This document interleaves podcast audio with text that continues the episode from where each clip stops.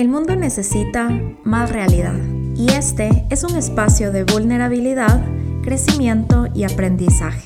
Bienvenida a Imperfecta Podcast con tu host Rafaela Mora.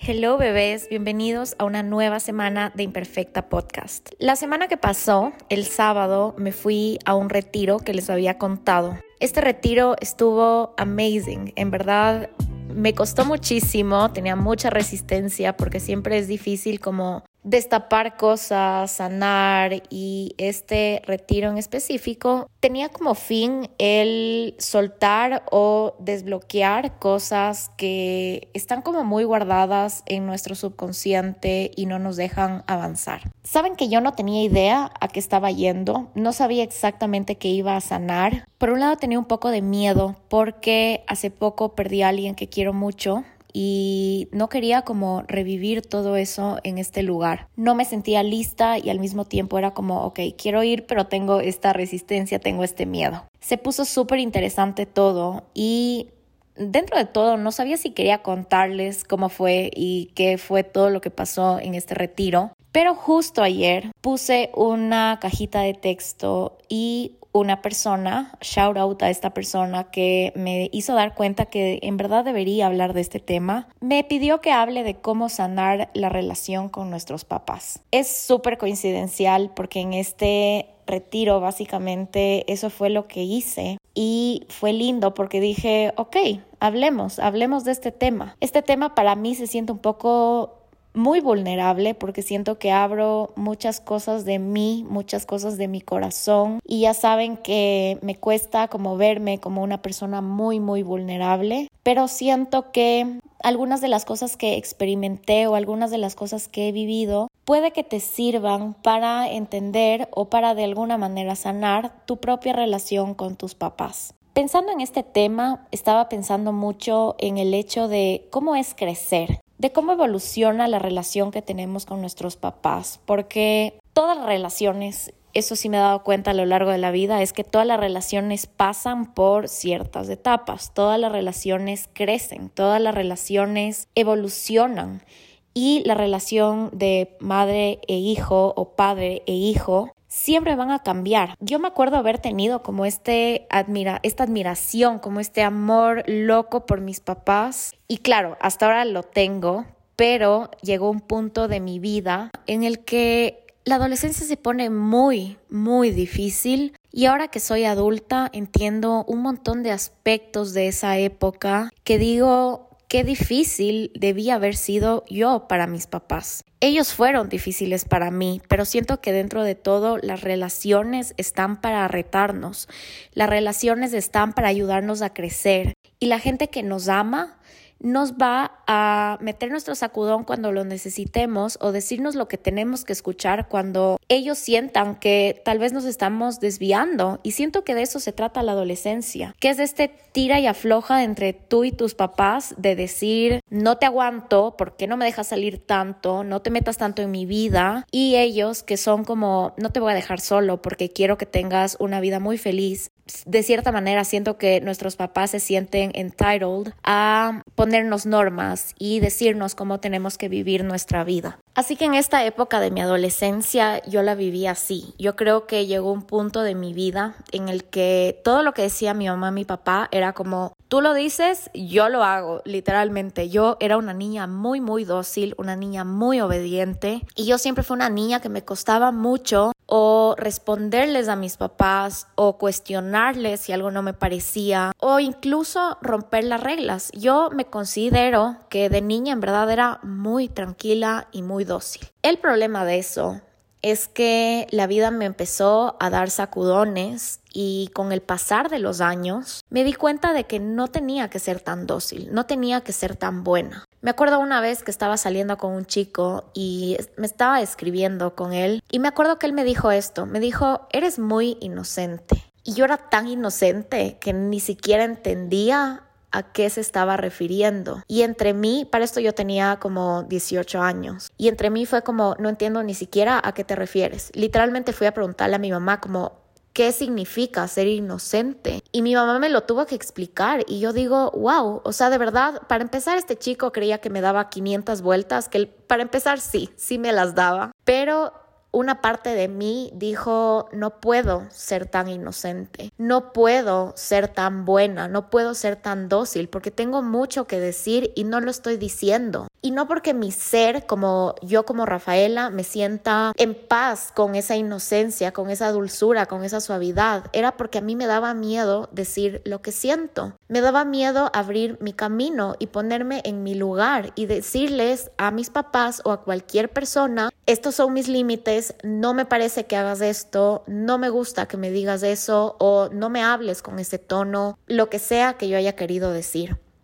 En algún punto de mi vida me guardé tanto todo esto que sentía que me volví loca, que me volví loca y un día dije, me vale mierda todo y me voy a ir de mi casa porque no quiero ni que mi mamá me diga qué hacer, no quiero que mi papá me diga qué hacer. Y todo esto lo hice desde tanta ira que tenía guardada que para mí o sea, ahorita que pienso en mi adolescencia, digo, hijo de madre, o sea, nos tocó durísimo a todos. Y esto literalmente fue porque nunca establecí mis límites desde el principio. Y eso es algo que a mí me costaba mucho, el entender que, ok, sí, mi mamá es como la que pone las reglas en esta casa, pero yo también soy un ser humano. ¿Qué pasa si yo también tengo ganas de cosas diferentes? ¿Qué pasa si yo tengo opiniones totalmente diferentes? Y yo me acuerdo en general que estas cosas pasaban y yo nunca cuestionaba. Tengo un recuerdo hasta ahora de cuando era súper pequeña, me acuerdo haber estado jugando con mis Barbies y me acuerdo estar como jugaba que una de las Barbies estaba embarazada, entonces yo le puse como ropa abultada en su barriga para que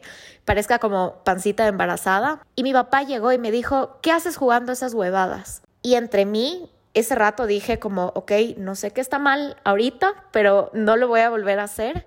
Y ahora que soy adulta digo, ok, mi papá se tuvo que enfrentar o tal vez se vio en la posibilidad de enfrentarse a una posible conversación de de dónde nacen los bebés, de dónde salen los bebés y él no estaba preparado para tener esa charla conmigo. Pero al mismo tiempo digo, ¿qué tal que yo con el pasar del tiempo hubiera sido esta persona que le dé una gran lección a mi papá de por último, cuestionarle como, ¿por qué no puedo jugar a esto? ¿Qué está de malo de que yo juegue de que mi Barbie esté embarazada? Porque en realidad no tiene nada de malo. Entonces, estas cosas siempre pasaban en mi vida y yo creo que seguro han pasado en tu vida y no quiero mostrar como que, ay, qué egoísta mi papá, qué egoísta mi mamá. No, siento que cuando uno es papá, de verdad la vida te sorprende y te da mil y un vueltas. De hecho, me pasó hace poco que mi hermano, bueno, no me pasó hace poco porque mi hermano ya está teenager, pero mi hermano cuando era más pequeño, un día estábamos conversando y me acuerdo que le preguntó al Bernie a mí como,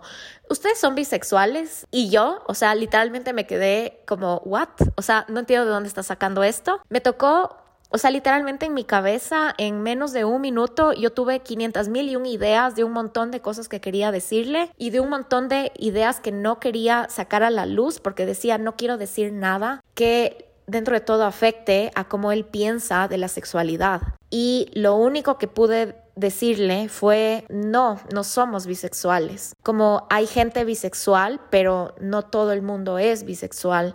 Y luego le dije, ¿sabes qué significa? Y me dijo, sí, que te gustan los hombres y las mujeres. Y esto obviamente se estaba detonando de toda la, la información que él absorbe, de todo lo que ve y todo el acceso que él tiene a Internet. Que de cierta manera siento, y tal vez estoy siendo un poco cerrada, que tal vez esa no es información para un niño y que no creo que debería haber esa información disponible para un niño, pero aún así la hay. Y aún así, en ese momento dije, así se debe sentir la paternidad o la maternidad, de que de la nada tu hijo te sale con una pregunta y tú tienes que prácticamente listo para responder algo que no le dañe un, no le cause un prejuicio o no le dañe su idea de lo que es la sexualidad o de que piense que la bisexualidad es mala. Como en general no quería influenciar de ninguna manera, simplemente me cogió en curva.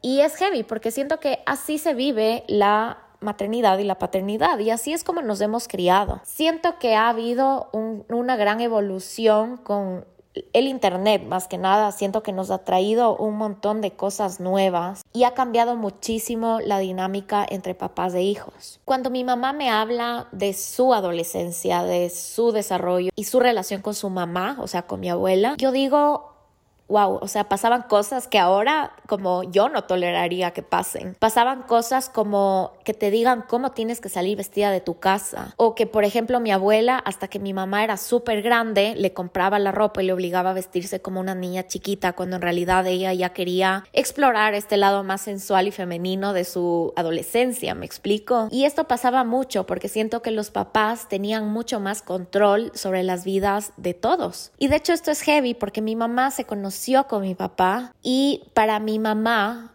una manera de irse de su casa era pensando que tenía que casarse con mi papá. Y así funcionaban las cosas. Siento que ahora tenemos esta apertura que probablemente no todos los papás están listos, pero siento que a nivel de sociedad se ha dado más esto de que tú te vayas a vivir con tu pareja o de que tú te vayas a vivir solo para tener esta independencia de tus papás y dar, eh, dar paso a esta como ruptura que se tiene que dar en algún momento de tu vida porque es inevitable. Y siento que minutos segundos y meses o semanas antes de, de esta ruptura que se va a dar, empiezan a haber muchos choques y empiezan a haber muchas batallas y como, como adolescentes nos sentimos responsables de que necesito que no me controles y necesito que tú entiendas mi punto de vista porque yo ya no estoy en tu época, o sea, yo ya no soy tú cuando eras un adolescente. Entonces sí puede ser muy difícil, pueden haber muchas peleas. Pueden haber muchas cosas que alteren esa relación que tenemos con nuestros papás. Y yo siento que esto me pasó muchísimo a mí. De que en algún punto de mi vida yo quería ser adulta y mi mamá no quería que sea adulta todavía porque en realidad era pequeña, tenía 15 años y yo me sentía súper adulta.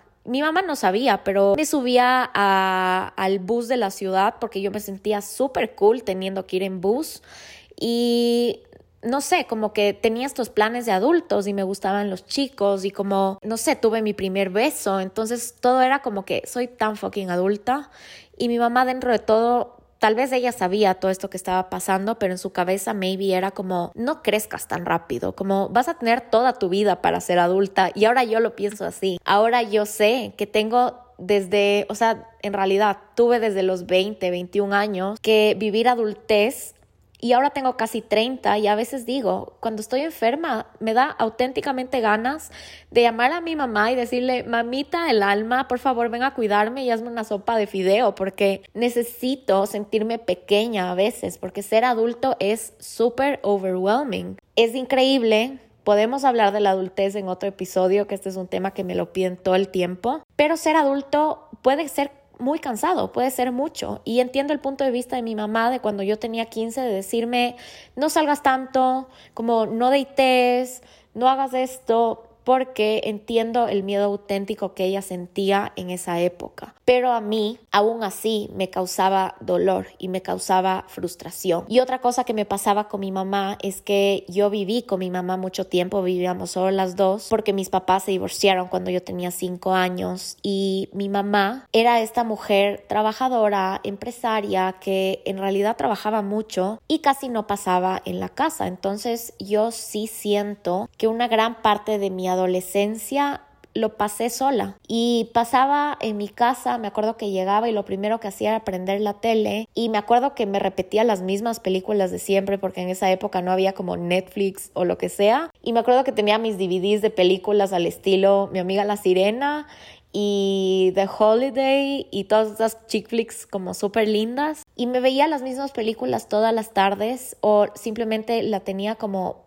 bulla en la casa porque claramente me sentía sola. Y nunca le pedí a mi mamá más atención, nunca le dije, oye, me siento sola, quiero estar contigo. Una parte de mí creía que yo quería estar sola y que mi mamá por poco y me estorbaba en la casa, cuando en realidad ahora en este retiro ya les voy a contar como el breakthrough que tuve pero en este retiro me di cuenta de que fue una etapa muy difícil para mí, en la que yo necesité mucho de ella y ella no estaba. Y aquí es cuando quiero contarte como parte del retiro y, contarte cómo empecé a sanar todo esto, sobre todo con mi mamá, porque creo que me alegraría mucho si les cuento como cómo sanar la relación con mi papá, pero para que tengan una idea de, de qué va este tema. Entonces, el sábado yo llegué a este retiro y como les dije, no tenía idea de lo que iba a pasar, no sabía lo que iba a sanar. Y lo primero que pasó fue que, ok, hicimos un juego, nos presentamos, estuvo todo cool. En este juego básicamente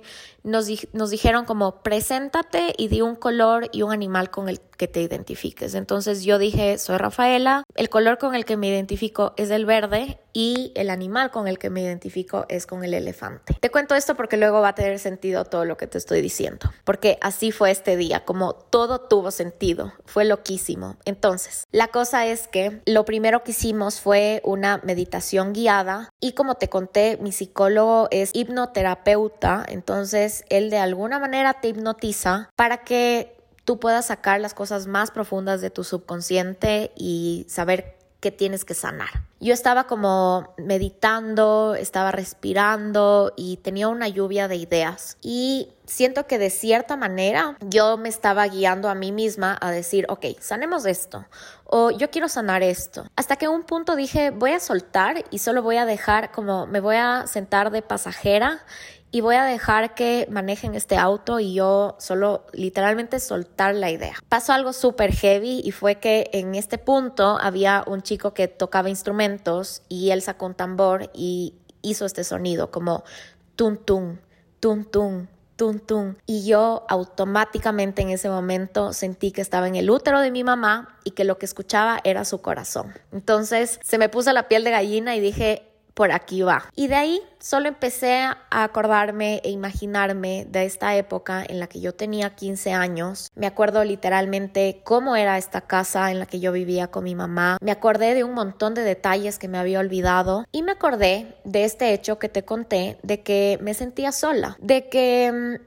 Sé que mi mamá estaba haciendo lo mejor que podía en esa época, pero yo la necesitaba mucho. Y siento que esto causó en mí muchas inseguridades. Y al ver a mi mamá como cometer errores o no, no sé cómo, cómo decir esto sin que suene mal. A ver, todos nos equivocamos. Yo siento que le vi a mi mamá cometer errores que a mí me marcaron muchísimo. Y el verla relacionarse con su pareja, verle relacionarse con el dinero, como que a mí me causaron bloqueos en cuanto a cómo se ven las relaciones de pareja o por ejemplo, cómo debemos manejar el dinero o relaciones mías con mi soledad y lo que yo sentía. Entonces, básicamente eso fue el primer paso. Nos como salimos de esta meditación guiada y fue básicamente escribir absolutamente todo lo que viste en ese momento. Entonces yo escribí todo esto. En este punto de la, del retiro tenía mucho rencor, tenía mucha ira y me sentía como la Rafa de, de los 15 años. O sea, yo de verdad tenía ese sentimiento de tenerle un poco de resentimiento a mi mamá. Entonces lo siguiente que pasó fue con otra terapeuta que ella se especializa en movimiento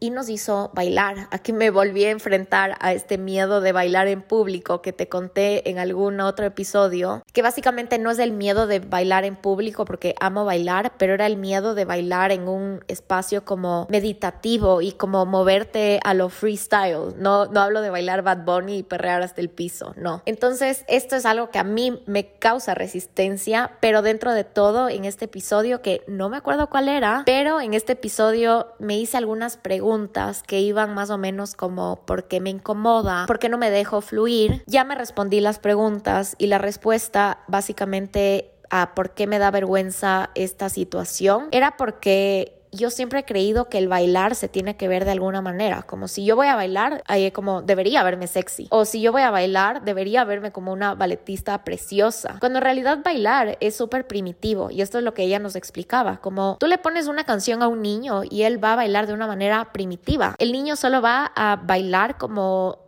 yo, yo me imagino como, como si fuera una tribu. Imaginémonos una tribu bailar. Ese es el movimiento del baile como más humano posible, ya olvidándonos de la sociedad, de lo que sea, como así se ve el baile. Y otra cosa que yo pensé es que a mí sí me cuesta soltar el control de mi cuerpo en el sentido de que no me gusta hacer el ridículo y que la gente me vea. Me encanta como ser esta persona que siempre está como linda, perfecta, que hasta baila súper cool. Y, y por último, si quiero hacer como pasar vergüenza, lo hago a propósito y controlado y me río de mí misma. Pero no me gusta este espacio como neutral en el que yo no tengo control de lo que la gente piense de mí. La cosa es que fue súper cool esta parte porque bailamos cerrado los bailamos como una con una, eh, ¿cómo se llama? Se me fue la palabra, con una venda. Entonces nadie podía ver a nadie y solo estábamos bailando. Dentro de todo yo me di cuenta de que no tenía anyways ganas de como saltar y gritar y no sé, como esas no soy yo y voy a hacer las paces con el hecho de que esa no soy yo. Pero por lo menos ahora concienticé de que yo podía soltar los brazos de mi cuerpo y subirlos y como bailar con mis piernas y con mis brazos, que esto no me pasó en el primer retiro que hice, que simplemente me acuerdo que daba pasitos como a la derecha y a la izquierda, a la derecha y a la izquierda. Entonces, en esta terapia del movimiento pasaron algunas cosas. Para empezar, fue como bailar Luego nos dijeron que le pongamos un color a este bloqueo y literalmente el primer color que se me vino a la mente fue el amarillo, como no, no hay razón posible, simplemente pensé en el amarillo. Y de ahí nos entregaron un velo y este velo nos lo teníamos que poner en la cabeza y como que sí veíamos borroso y nos hacían caminar en círculos. Y nos decían como imagínate que esta eres tú caminando con tu bloqueo encima, cómo caminas, cómo actúas y dentro de mí yo empecé a caminar súper rápido, un poco la defensiva un poco como que nadie me toque. Y fue loquísimo porque así soy yo a veces, o sea, yo soy mucho de que si me ves caminando por la calle o por un centro comercial, yo siempre estoy súper alerta, como yo desconfío mucho de la gente a mi alrededor y más ahora que escuchas tantas cosas tan heavy que están pasando, que me cuesta mucho confiar en la gente y me cuesta mucho como estar muy libre y como muy sonreída en un lugar que me siento vulnerable. Y así soy yo. Entonces me puse a pensar en esto y dije, en verdad, así camino. Y otra cosa que me di cuenta es que todos caminábamos en círculo y yo solo le seguía a todos, como todos caminábamos en círculo. Entonces de ahí pasó otra cosa y nos dijo, quítense esta venda y quiero que hagan eye contact con alguien y básicamente este va a ser como esta persona va a ser su pareja en esta actividad. Yo seguí caminando y solo hice eye contact con una chica y solo tuvimos que pararnos la una frente a la otra. La actividad básicamente era como muéstrale tu dolor a esta persona, pero solo con movimiento. Y fue tan chistoso porque yo me di cuenta que ella se parece en mí en el sentido de que exactamente lo que yo dije en este otro episodio, de que a mí no me cuesta hablar, o sea, actualmente ya no me cuesta expresarme a través del habla, como a mí me encanta hablar. Aquí estoy hablando y hablando y hablando y me encanta y lo disfruto y me encanta soltar a través del habla. Lo que me cuesta es soltar a través del movimiento porque es algo todavía desconocido para mí. Y fue chistoso porque me paré al frente de ella y las dos empezamos a hablar cuál loras, o sea, ustedes no tienen una idea. Las dos como que, ¿y dónde te duele? Porque también teníamos que pensar en qué parte del cuerpo nos duele este bloqueo. Entonces era como, ¿y dónde te duele? ¿Y cómo estás? Y te puedo dar un abrazo. Y yo le decía, eres hermosa, eh, eres amada. Y ella me decía como, vas a ver que vas a estar feliz. Y las dos como como parlanchinos hablando y esta chica que como dirigía la actividad básicamente se acercó y dijo necesito que hagan silencio y solo bailen como esto no es de hablar y fue chistoso porque igual nos valió o sea a mí realmente me valió y yo solo seguía hablando porque me sentía más cómoda así y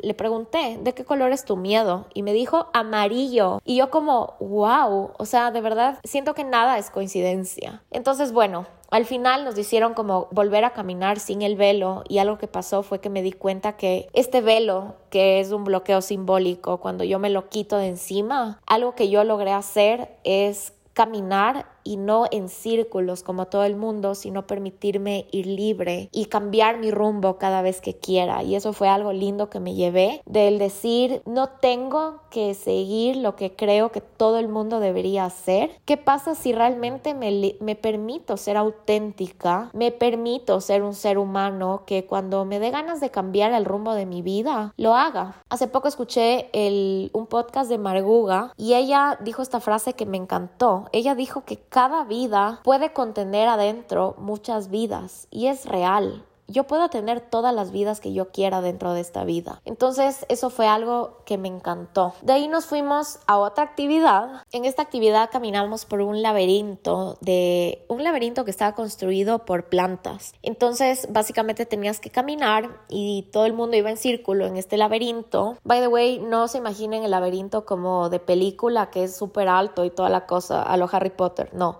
era un laberinto que medía como 20, no, no 20, como unos 30 40 centímetros de alto y obviamente no es tan alto como para sentir que te vas a perder. Entonces estábamos caminando por este laberinto. Cuando llegamos al final del laberinto, alguien estaba recibiéndote y me dijo, bienvenida al fondo de tu corazón, al centro de tu alma. Me dio un abrazo, me dijo, coge una de estas fundas, yo cogí una fundita de papel craft y salí.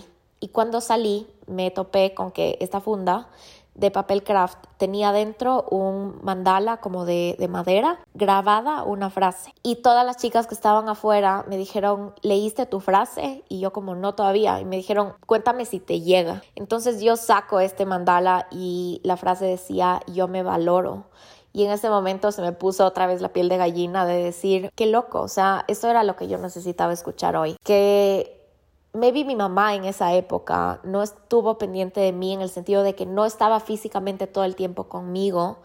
Puedo reconocer que ella lo hacía desde el amor. Ella tenía que salir a trabajar para mantenernos y Sé que dentro de todo tal vez ella estaba trabajando y pensaba en mí todo el tiempo, pero algo que me he dado cuenta es que con la adultez, la única persona que me tiene que escoger a mí, que me tiene que amar a mí, que se tiene que cuidar, soy yo misma. Si yo no me escojo, nadie me va a escoger y es, es real. No esperemos que alguien más nos escoja, que alguien más nos atienda, que alguien más nos dé el cariño, la protección, el calor, el, ese abrazo que necesitemos. Como, ¿alguna vez te has abrazado? Quiero hacerte esta pregunta súper auténtica. Si no lo has hecho, cierra los ojos. Ponte una canción súper linda, tócate la cara como si fueras un bebé y luego date un buen abrazo. Vas a ver lo delicioso que es y lo raro que es el pensar que nosotros habitamos nuestro cuerpo y nosotros no nos transmitimos el afecto que lo buscamos tanto en los de afuera. Entonces, para mí fue hermoso eso, porque me di cuenta de esto súper poderoso, que me hizo salir de este plan de víctima de la Rafa de 15 años, que sentía ira, que sentía frustración, que me sentía como resentida con mi mamá, y lo pude ver desde otro lado, de que esta fue una lección hermosa para mí. Al final, como todo empezó a, a cobrar como closure al final, nos hicieron dibujar cómo se ve nuestro, nuestro bloqueo, entonces yo dibujé una bola amarilla, pinté como con mucha agresividad un círculo amarillo y empecé a dibujar cadenas, como que esta, este bloqueo simboliza una cadena que no me deja moverme o que me tiene atrapada. Y alrededor de toda esta cadena empecé a escribir palabras relacionadas con mi bloqueo. Eh, vulnerabilidad, soledad, mamá y un montón de cosas así. Luego nos hicieron hacer sound healing. El sound healing, ya creo que les conté, pero básicamente es una meditación con sonido. Entonces tocan cuencos tibetanos, tocan el gong, que es este sonido que vibra, es un sonido que realmente vibra y me quedé dormidísima porque estaba agotada. Yo no les voy a explicar todo el cansancio mental que sentía porque de verdad había llorado mucho, había soltado mucho. Cuando bailé con los ojos cerrados me puse a llorar como bebé porque solo sentía todo tan profundo que estuve agotada y literalmente me dormí. Creo que fue una hora de, de esta meditación. Me quedé profundamente dormida y nos hicieron despertarnos. Al final nos dijeron, transforma este dolor que tú dibujaste en algo lindo. Y había estrellitas y cosas con brillos y colores y como un montón de cosas así, shinies y figuritas. Y lo primero que pensé fue como debería hacerle cute a mi dibujo, como le voy a pegar corazoncitos para que se vea lindo. Pero algo en mí empezó a cobrar sentido de todo. Lo primero que hice fue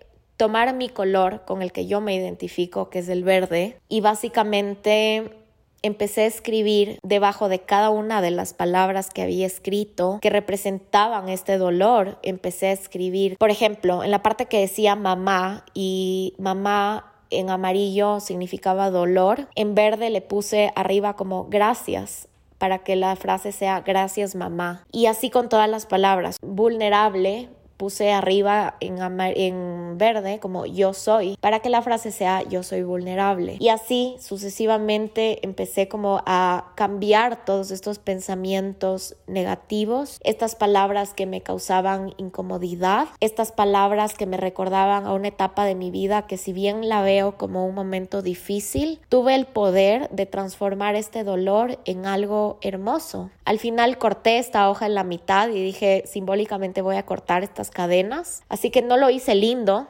no, no, terminé haciéndole cute a mi, a mi dibujo, terminé haciendo lo que auténticamente se sentía bien con mi corazón. Y cuando pensé que había terminado, me entró esta idea hermosa de decir, atrás de este papel, realmente quiero agradecerle a mi mamá quiero agradecerle. Entonces le escribí una carta agradeciéndole por todo, agradeciéndole de que tal vez este momento en el que yo me sentía sola era porque ella tenía que mantenernos y decidí verlo de esa manera. Uf, o sea, casi que voy a llorar, pero se convirtió en un momento súper emocional, súper lindo, súper sanador, porque me di cuenta de que Muchas veces el dolor nos encapsula por, por, el hecho de que estamos tan obsesionados con lo malo que no somos capaces de cambiar lo malo a lo lindo, porque todo tiene ese poder de transformación. Toda la vida, no, toda nuestra vida va a tener caos y la idea del caos es transformarlo en belleza. Hay esta frase de Anna Frank que a mí toda la vida me ha fascinado esta frase. Y esta frase para mí suena más linda en inglés, pero la voy a decir en ambas idiomas. Pero básicamente esta frase es Think of all the beauty still left around you and be happy o piensa en toda la belleza que todavía tienes a tu alrededor y sé feliz. Y esto en el contexto de ella, de vivir en una guerra, de haber pasado por un campo de concentración, de haber vivido el holocausto, el poder de decir, mira a todo a tu alrededor y sigue buscando lo lindo y agradece por lo lindo en una situación así, me hace pensar que mi vida es amebas, o sea, al lado de eso. Y que dentro de todo no quiero minimizar mi dolor y no quiero minimizar mis experiencias, porque todo lo que yo he vivido me han convertido en esta mujer increíble que soy ahora y estoy seguro que a ti también, te, todo el dolor que tú has tenido en tu vida te ha convertido en un ser humano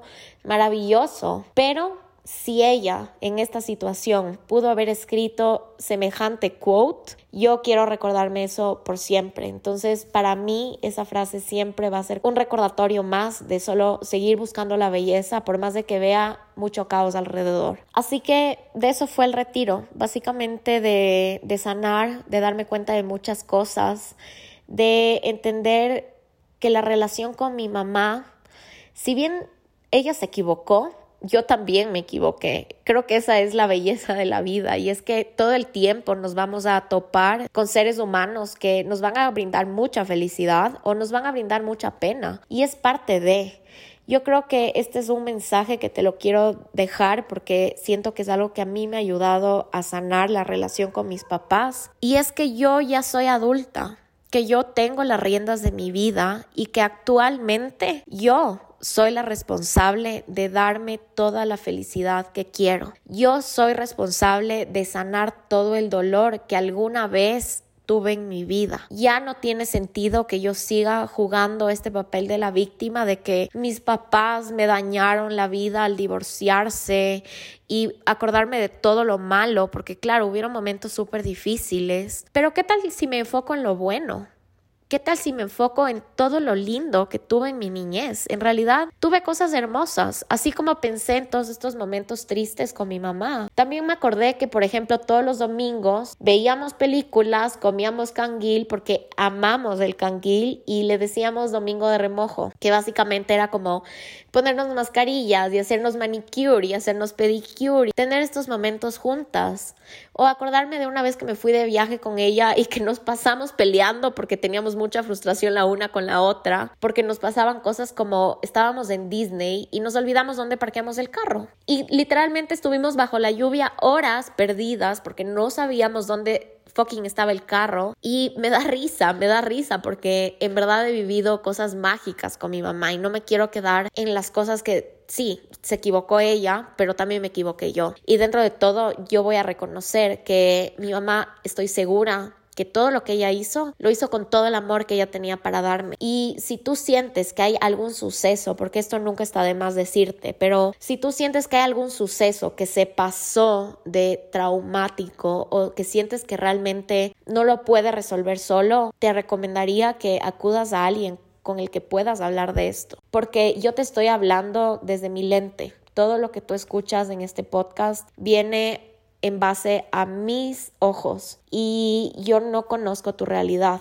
no porque sea mala, pero porque no la sé. Y todo esto que te digo, te lo digo con todo el cariño del mundo, son cosas que yo me he dado cuenta a lo largo de la vida y espero que una o dos cosas que tú puedas rescatar de hoy te ayuden, pero si aún así sientes que hay algo que se sale de tus manos, busca ayuda, porque yo creo que lo mejor que podemos hacer es sanar todos todas las cosas que nos han causado dolor en la vida, debemos sanarlas. Y para terminar este episodio, te cuento cómo terminó mi día porque fue épico. Me fue a ver el Bernie del retiro y ustedes pueden creer que me entrega un ramo de flores amarillas. Yo vi este ramo y solo Obviamente el tallo de las flores son verdes y las flores son amarillas y para mí fue como que fuck, nada es coincidencia. ¿Qué representa este ramo de flores para mí? Representa que este amarillo que era mi dolor de cierta manera o era este bloqueo, ¿cómo yo puedo transformarlo en algo precioso como una flor? Y